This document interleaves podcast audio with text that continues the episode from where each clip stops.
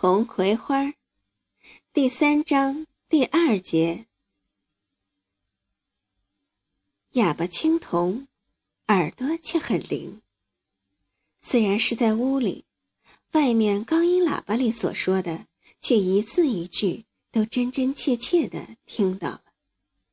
晚饭吃了一半，他不吃了，出了门，牵了牛朝外走去。爸爸问：“晚上牵牛出去干什么？”青铜没有回头。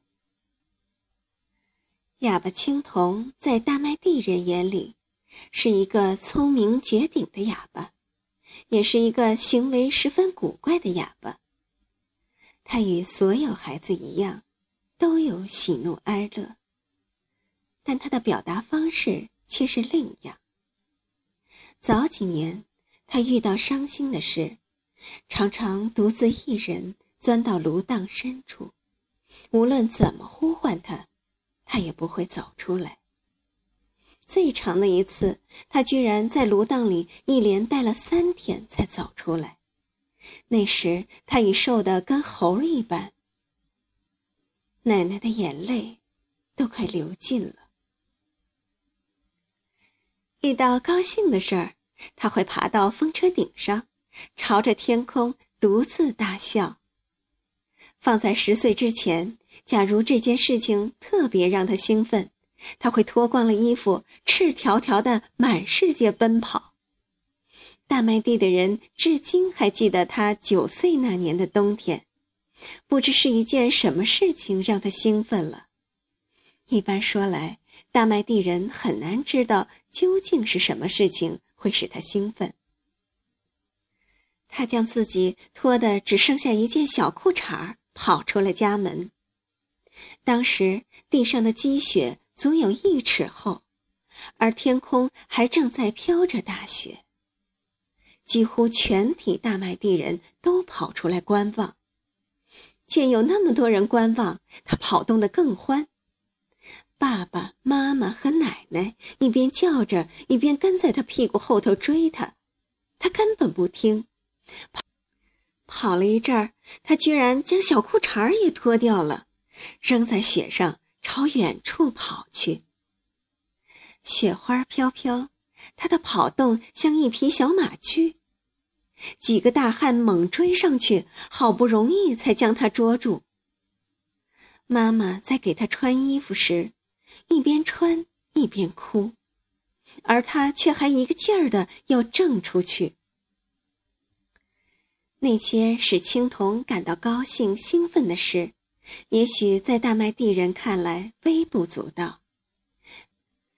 比如，他放牛时，在一棵桑树上发现了一窝绿莹莹的鸟蛋，他就天天藏在芦苇丛后面去看两只羽毛好看的鸟轮流着孵蛋。这一天，他再去看时，发现两只鸟都不在了，心里一阵担忧，就去看鸟窝。只见那一窝蛋已经变成了一窝一丝不挂的小鸟，他这就高兴了，兴奋了。再比如，河边上有棵柳树死了，死了好几年了，而这一天，他在河边割草，抬头一看。见那棵柳树上的一根枝条上，居然长出了两片小小的绿叶，那绿叶在寒风中怯生生地飘动着，他这就高兴了，兴奋了。所以，大麦地人永远也不能知道他究竟因什么事而高兴而兴奋。每天，他都有自己的事情要做。他的世界与大麦地孩子们的世界似乎不属于同一个世界。他会用半天的时间看着清澈的水底，那里一只河蚌在用令人觉察不出的速度向前爬行着。他会一下子折叠出数十只芦叶小船，然后将它们一一放入大河。看它们在风中争先恐后的飘向前方，其中若有几只被风浪打翻，他会在心里为他们好一阵难过。他甚至有点神秘，使人不可想象。有人看见他在一口别人看来根本不可能有鱼的水塘中摸鱼，但却硬是捉住了好几条大鱼。有人看见他常常钻进芦苇荡，在一汪水坡边拍手，拍着拍着就会有十几只鸟从芦苇丛里飞起，在他头上盘旋了一阵之后，落在水坡中。那些鸟是大麦地人从未看到过的鸟，一只只都十分的好看。他似乎不太喜欢与大麦地的孩子们玩耍。也不特别在意大麦地的孩子们愿不愿意跟他玩耍。他有河流，有芦苇，有牛，有数也数不清的不知道名字的花草与虫鸟相伴。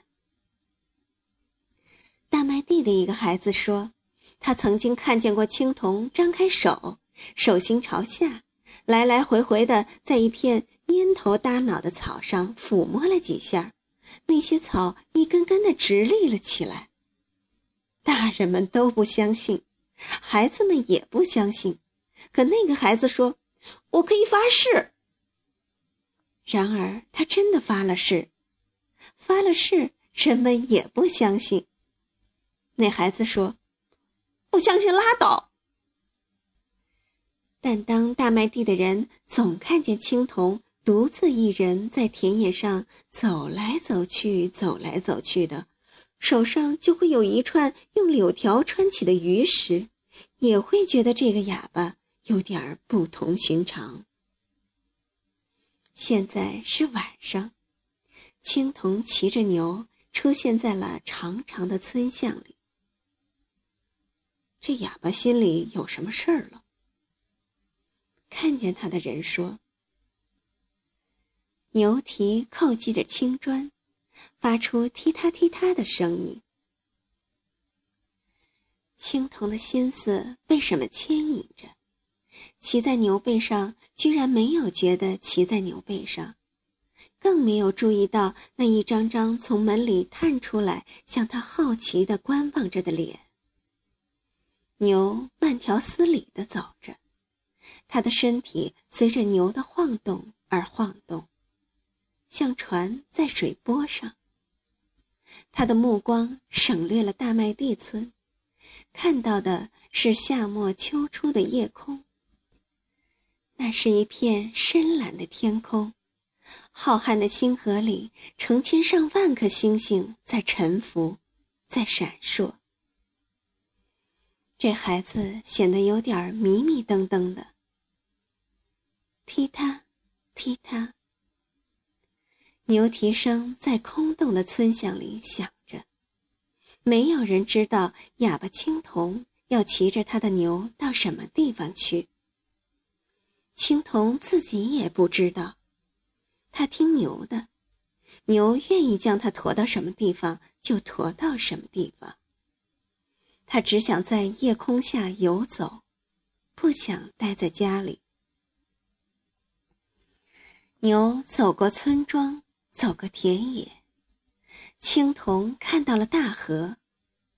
夜晚的大河显得比白天的大河要大，既宽又十分的遥远。他看到了大河那边的干校，一片灯光在芦荡中闪烁。大河那边有个女孩，明天早上她就要从那边过来，到老槐树下。月光似水，泻满一河一地。草地里秋虫在鸣叫，芦苇丛里有鸟受到了什么惊动，突然飞起来，在天空里叫了几声，不知飞向了哪里。天空离大地远了很多，天气已经凉爽，一切都是秋天的景象。青铜从牛背上跳下来，赤脚站在被秋露打湿的草丛中。牛昂着头，在看月亮。他的目光黑晶晶的，像两颗黑宝石。青铜也去看月亮，今晚的月亮是个白月亮，特别的柔和。牛低下头去吃草时，青铜双膝跪在了草丛里，望着他，用手比划着。他相信牛一定能听懂他的话。